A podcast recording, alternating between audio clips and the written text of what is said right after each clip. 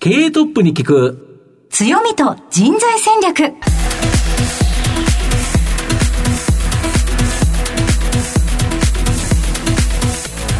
毎度相場の福の神こと藤本信之です。アシスタントの飯村美希です。経営トップに聞く強みと人材戦略。この番組は相場の福の神こと財産ネット企業調査部長の藤本信之さんが注目企業の経営トップや人材戦略を担うキーパーソンをゲストにお迎えしてお送りします。企業を作るのはそこで働く人ということなんですがゲストには毎回事業戦略上独特の強みとその強みを生かすための人材戦略じっくりとお伺いしていきます。この後早速トップのご登場です。この番組は JAC リクルートメントの提供でお送りします。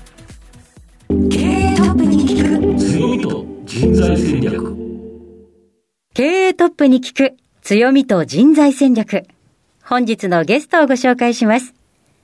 東証プライム上場、証券コード2337-15代表執行役社長、長谷川拓馬さんにお越しいただいています。長谷川さん、よろしくお願いいたします。よろしくお願いします。よろしくお願いしますでは早速ですが、いちごの事業内容のご紹介をお願いいたします。当社はですね、今ご紹介いただいた通り、いちごという名前で、あの、ひらがなでいちごと書くので、勘違いされやすいんですけども、実際事業は不動産とクリエネルギー事業、これを大きな柱としてやっております。ありがとうございます。また後ほどじっくりと、特にまた社名についてもうん聞きたいところですね。はい、伺っていきたいと思いますが、まずはトップは企業にとって大切な人材であり強みでございます。トップのお人柄に迫らせていただきたいと思いますので、しばし質問にお付き合いよろしくお願いいたします。では、長谷川さん、生年月日を教えてください。はい。えっと、1971年1月29日です。ご出身はどちらでしょうか？えっと、千葉県の習志野市出身です。子供の頃ご自身ではどのようなお子さんだったと思われますか？そうですねはい。まあ、活発な男の子だったかなと。あの、小学校1年生からずっと大学生までサッカーは、えーはい、ずっとやっていたので、はい。まあ、大学の頃はもうサークルぐらいでしたけど、まあ、一貫してずっとあのサッカーをやっていく中で、まあ、いろんな友達に出会ったりっていうのが、まあ、一番ベースとしてはあるかなと思いますね。うんはい、ではじゃあその社会人のスタート、はい。えーどこで始められたのかそしてその理由についても教えていただきたいんではい。すが、ずっとサッカーをやってきたので、大学時代も実はサッカーのサークルをやっていて、あの3年生の頃にはあの会長も務めていたもんですから、たまたまそのサッカーのサークルを集めて、えっと、藤田という、まあ、今もありますけど、建設会社さんがですね、はいはいはい。えっと、そのサークルの、まあ、皆さんを集めて、学生を集めて大会をはい。開いていて、で、その大会に毎年出てたもんですから、そのご縁で藤田という会社を知って、藤田ってあのベルマーレ、はい。今現在、湘南ベルマーレの元々の、あの、なんていうんでしょうね。はい、母体だったんですよね。まあ、それもあってサッカーをする大学生を支援していたっていうこともあったようで、まあ、そこに私も興味があって、ぜひそういう会社で働いてみたいとはい。応募して、はい。まあ、いろいろありましたが、結果的には、なんとか採用いただいて、あなんとかっていうと、うんはい。あのすんなりこうご縁で入れたわけではなかったんですね。そうなんです。あの、きっかけはいただいたんですけども、人事面談で一発で落とされまして。えー、声かけてくださったのにですか？にもかかわらず。にもかかわらず。あまりにも落ちるとそれで終わりですよね、はい。終わりですね。大学受験だと浪人してもう一回ってあるけど、はい。はい。同じ年ですよね。そうです、同じ年です。うん。なんですけど、あの、ちょっと自分の中でも納得感がなくて、はい。その後結構ゼネコンさんを勉強してですね、はい。あの、いろんなあのスーパーゼネコンさんも含めていろいろ受けて、うん。えー改めてリベンジを。えー、えリベンジってありなんですか？聞いたことないですよ、うん。でその、まさにその藤田カップを主催されていた方にもう一度泣きのはい。一回を、泣きの一回？なんとかお願いしたいというお願いをして、で、再度、あの人事面談をしていただいて、また同じ方が、まあ、当然。そうですよね、出てこられて、で、まあ、あのやり取りをさせていただいたら、面接が終わった時に合格と。うん。ごご合格ってどう,、うん。どういうことですかっていう、まあ、あの社長面談も普通あるんですけど、まあ、基本合格、まあ、なので、良かったなと、結果的にすごく良かったなと。そこではあのどのくらいお勤めだったんでしょうか？そうですね、20代の後半になるまで勤めましたので、6年半ぐらい勤めましたね。はい、はい。どんなお仕事されていたんですか？あの本当に建設会社だったので、はい。本当にあの現場のあの作業所のですね事務、まあ、要は原価管理みたいなことから、あとはあの藤田って広島が発祥なんですけども、はい、まあ、広島の総務的な仕事でいくと、関西とか経理とか人事とかそういうお仕事も一通りさせていただきましたね。でその後東京に帰って藤田の一番お箱である都市開発というところで、はい、不動産の開発の事業のチームにもいました。はいそこでその後、このいちごへのご縁はどのようにつながっていくんでしょうか？はい、うんとまさにその藤田の開発のチームで私の指導員をしていただいたあの私どもの今のいちごの前社長岩崎健二というんですけど彼がですね私の指導員であったんですけど先に会社を辞めて、はい、で会社は新たな会社をこの今のいちごの会社を立ち上げをしてですね、うん、で私はそこに2年後ぐらいして呼ばれたと。そんな経緯でございます。そうでしたか。はい、その岩崎さんとはその開発のチームの時からのご縁なんですそうですね、もう私が一通りゼネコンでのいろんな、まあ、現場であるとか、社会人としての一通りの経験を積んだ後、うん、その不動産の開発に行った時の指導員ということで、うん、はい、今の私のまあ基礎というか、基本を叩き込んでくれた方ということですかね。あ結構そこじゃターニングポイントだったそうですね、はい、まさに。何年ぐらいで社長になられたんですか？えっとね、2015年ですので、入社したのは2002年ですから13年とか後ですかね。はい、いざ社長にっていうお話が来た時、はい、どのようにお感じになられましたか？そうですね。あのここもすごくあの今までの話の経緯とつながるんですけども、実は岩崎が、えっと、2015年に ALS という難病を発症してしまいました。はい。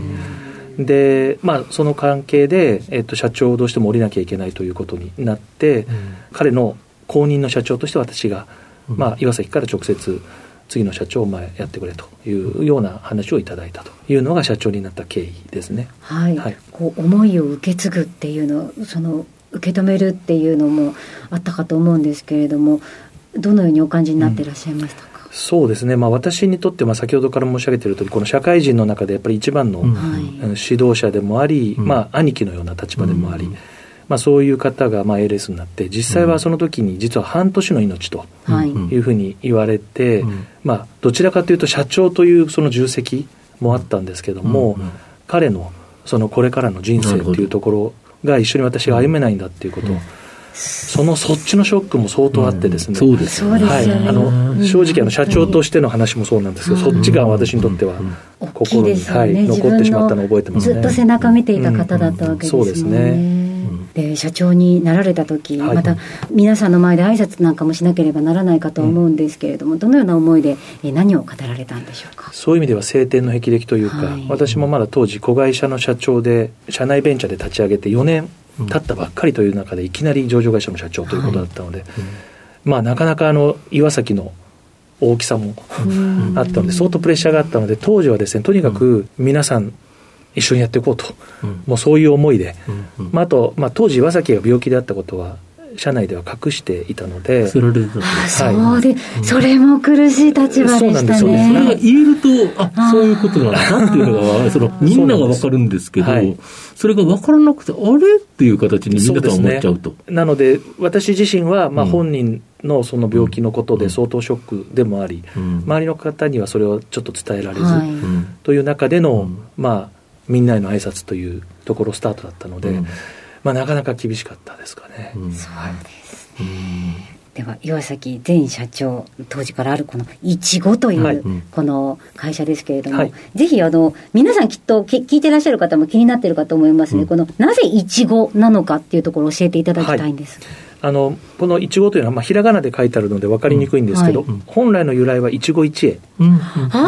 のいちごです。そうですか、はい、ですからあの今、社長が実はあのピンバッジをつけてらっしゃるんですけど、うん。はい、そこには一期一会と漢字で4文字書かれていますね。はい、そうなんです。まさにあのこのその一期一会から由来してますので、うん、まあ、当社のまあ理念としては、まあ、いちごにかかるすべての方々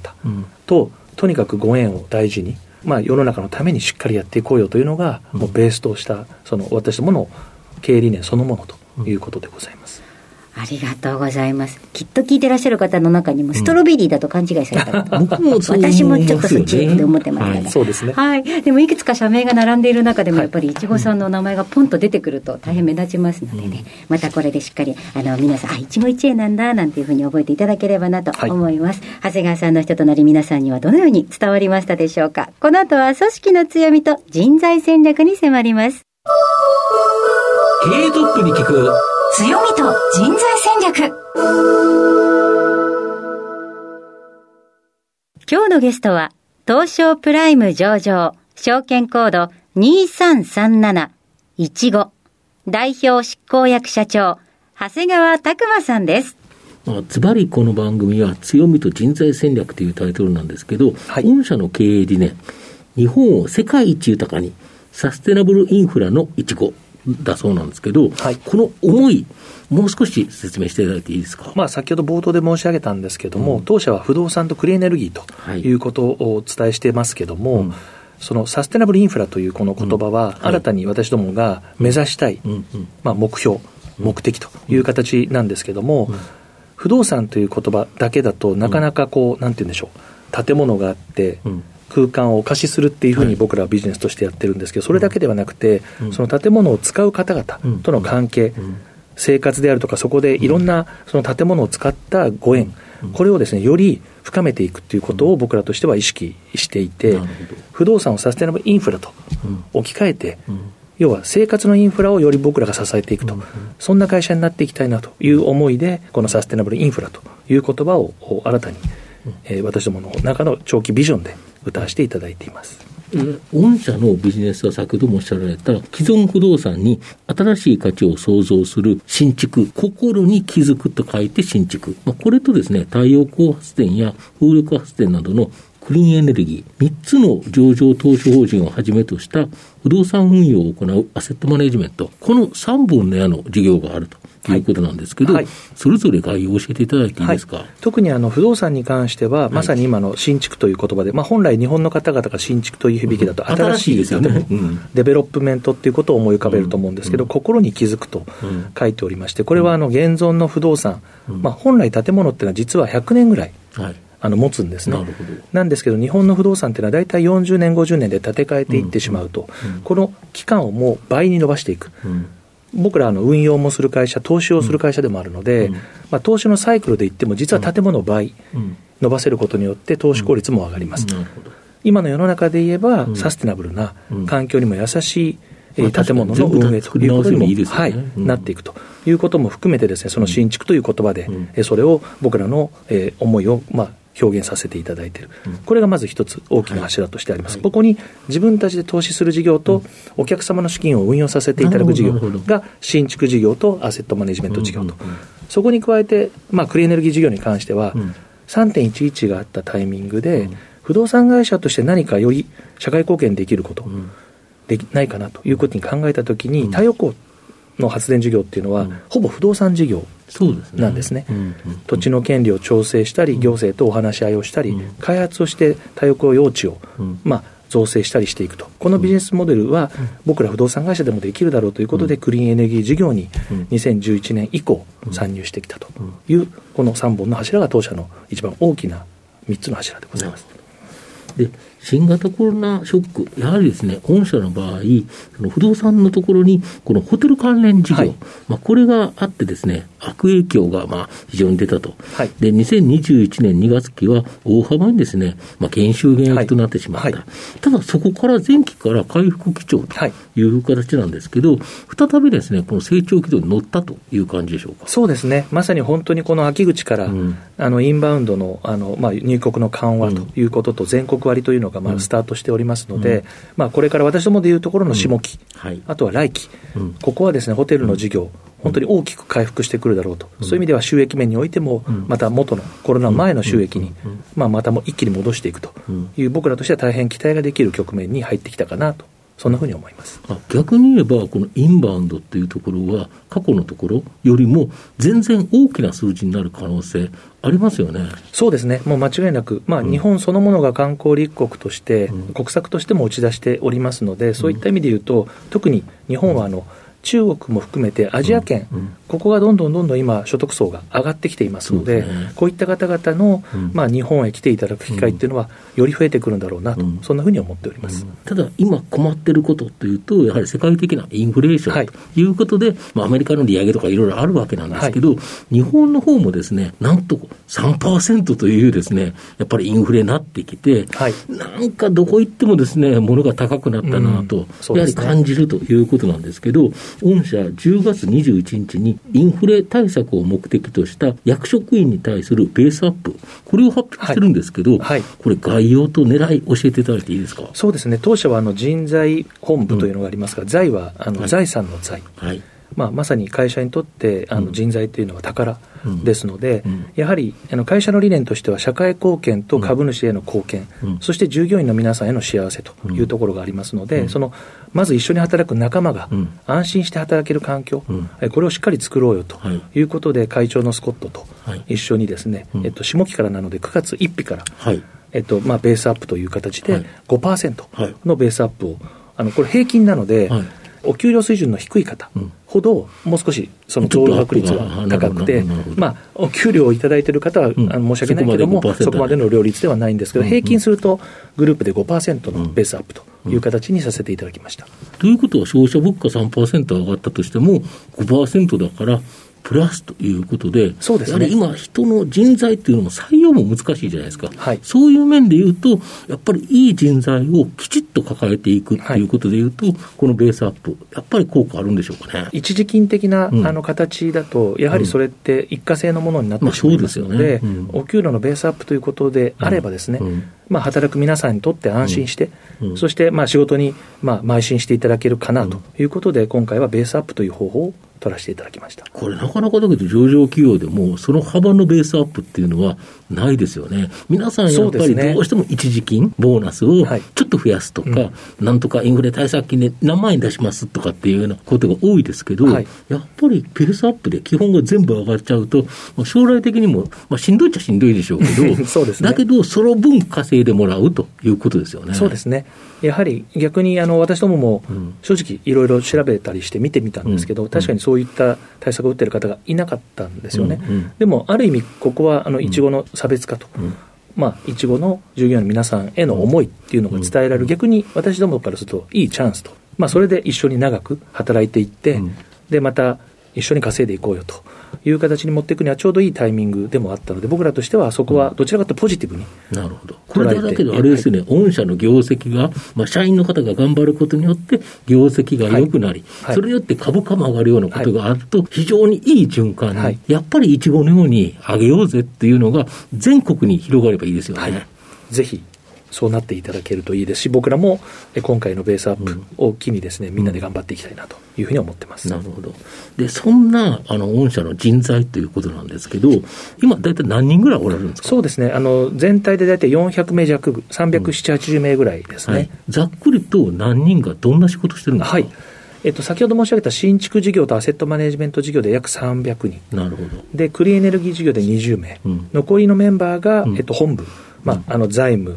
人材、あとは管理系の機能ですね、うんうんうん、このメンバーが60名ぐらいという形ですね。でそういう人材っていうのは、はい、どこからまあ取ってこないと増えないという形なんですけど、はい、まあ、取るところって日本の場合、まあ、いわゆる新入社員、新卒で取るっていうのと、まあ、中途入社で取る、この2つの手法があるかと思うんですけど、はい、御社の場合はどんな感じで取られてるんですか？そうですね、今までは圧倒的に中途の採用が多かったですね、うん、まあ、会社もまだ設立して20年ちょっとという会社ですので、新卒採用というよりは、どちらかというと中途の採用が中心、で直近になってようやく2、3年前ぐらいからですね、はい。まあ、年間で、まあ、2、3人ぐらいの新卒採用を始めたばかりと、はい、そういう状況です。特にあの長谷川社長には、い。ちごにはこんな人材、いちごはこんな人材を求めてるっていうですね、望む人物像、もしくはなんかこういうような人っていうような人柄、うん、なんかそういうものってございますでしょうか？優秀な人材なんていうことをよく言いますけど、うん、私はあんまりそこは興味がないというか、はい、あのあんまり重点に置いていなくて、うん。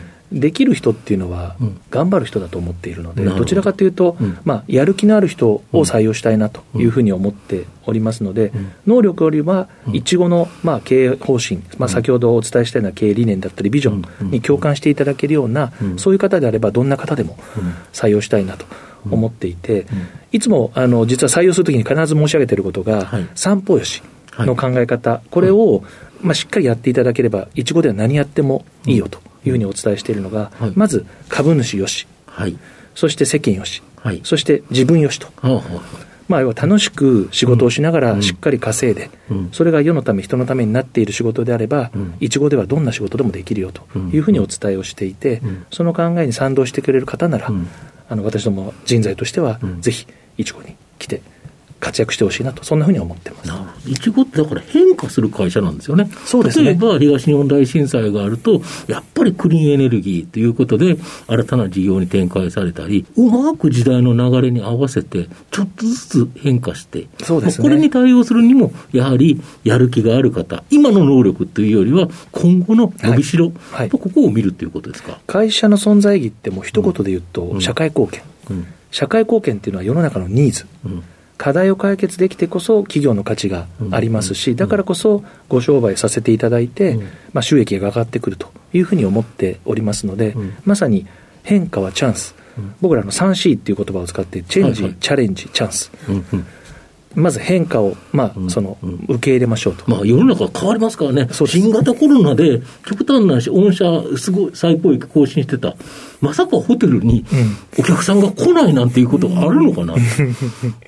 来なくなるんですもんね。そうですね。外国人があれだけ来てたのに、ゼロになった。うん、ほぼゼロですよね。はい。こんなことってあるんですよね。本当ですよね。ですけどあの、お客さんが来てないわけではなくて、うん、そういった中でも僕らはほぼ9割稼働をずっと続けていました。だからそういう意味では、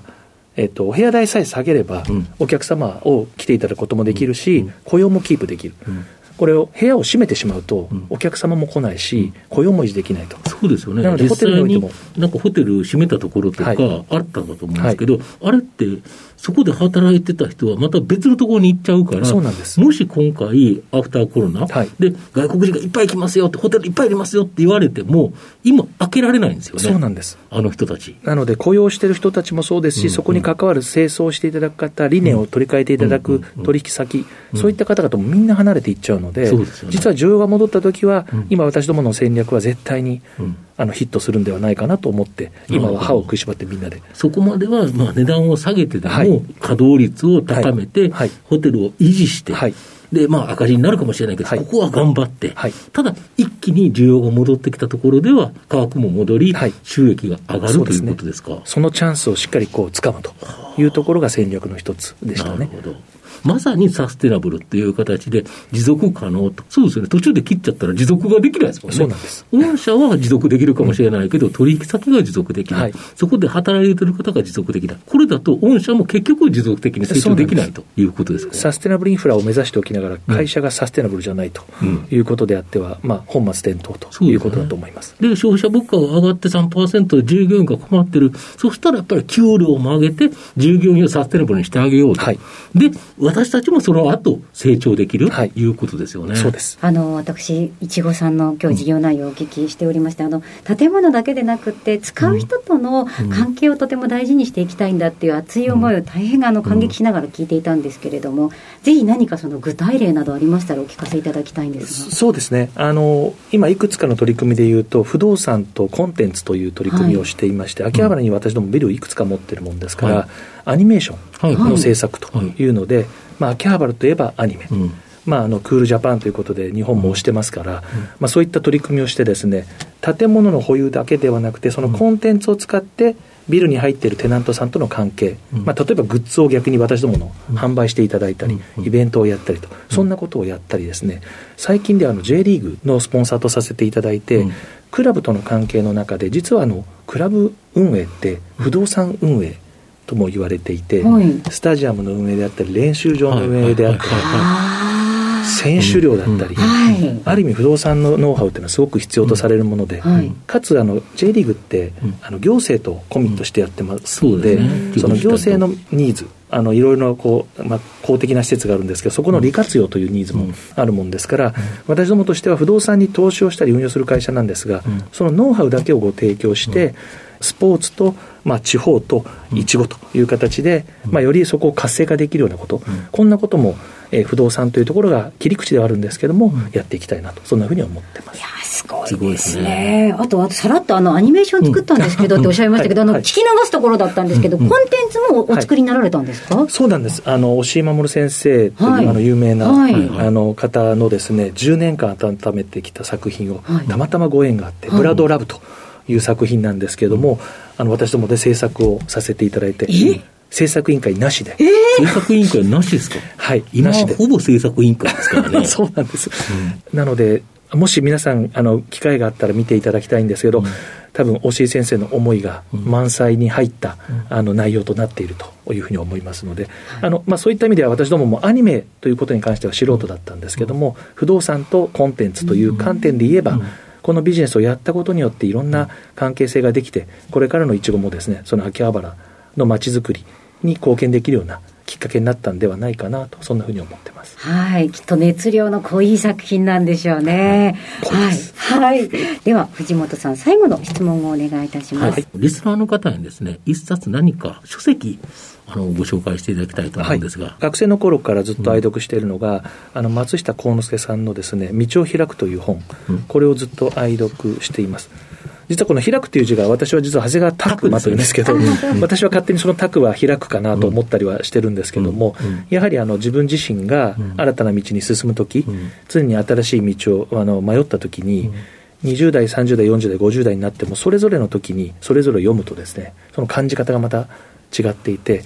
あのこの本はいつもあの会社の机の上に置いて、時間があるときに眺めたりしています。あのリスナーの皆さんに何かメッセージがありましたらお願いいたします。はいあのまあ、先ほどからいちごというのは不動産とクリーンエネルギーと言っておりますがサステナブルインフラという、なんぞやというところがあるんですけど、うん、なんぞやと言われないサステナブルインフラこれはまあ世の中で普通に使われる言葉になるようにですね、いちごとしてはしっかり先ほどの理念のもとにですね、これを実現していきたいなというふうに思っておりますので、ぜひこれを機会にですね、いちごという会社を知っていただき、できれば応援をしていただけたら嬉しいです。よろしくお願いいたします。ありがとうございます。改めまして、本日のゲストは、東証プライム上場、いちご、代表執行役社長、長谷川拓馬さんでした。長谷川さんありがとうございました。ありがとうございました。ありがとうございました。経営トップに聞く強みと人材戦略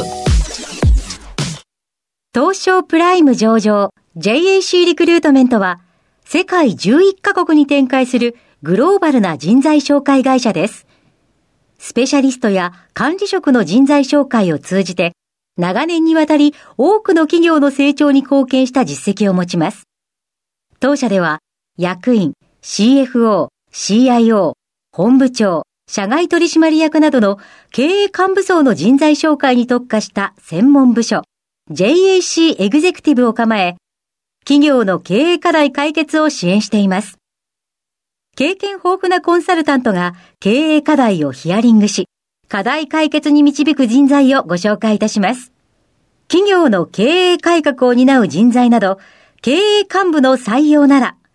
東証プライム上場、証券コード 2124JAC リクルートメントにお任せください。お送りしてきました経営トップに聞く強みと人材戦略そろそろお別れのお時間です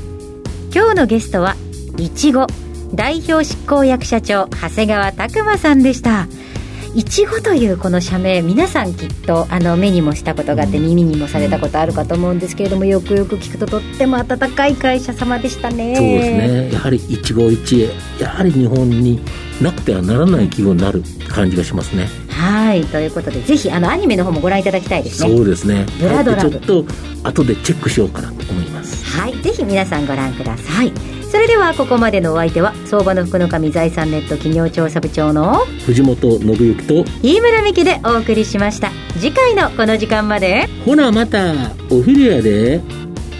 経営トップに聞く強みと人材戦略。この番組は JAC リクルートメントの提供でお送りしました。